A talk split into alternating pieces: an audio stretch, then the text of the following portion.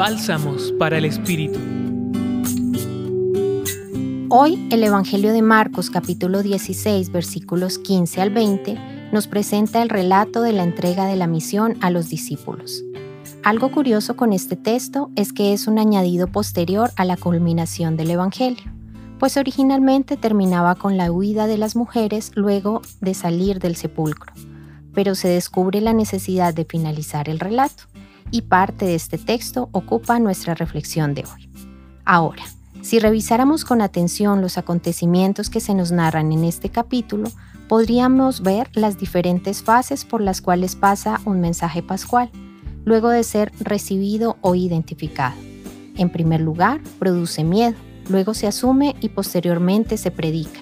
Esto pasa cuando en el capítulo se refiere a María Magdalena.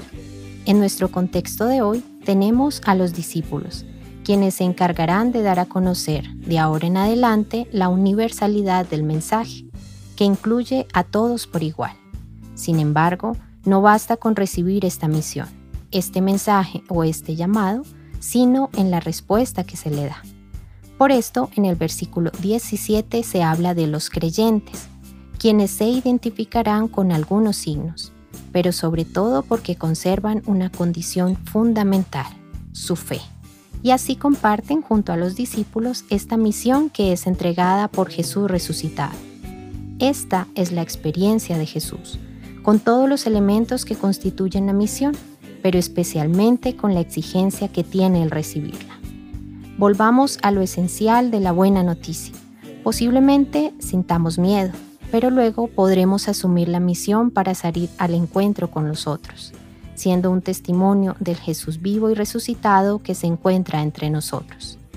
Los acompañó en la reflexión de hoy Julián Andrea Martínez Blanco desde el Centro Pastoral San Francisco Javier de la Pontificia Universidad Javeriana.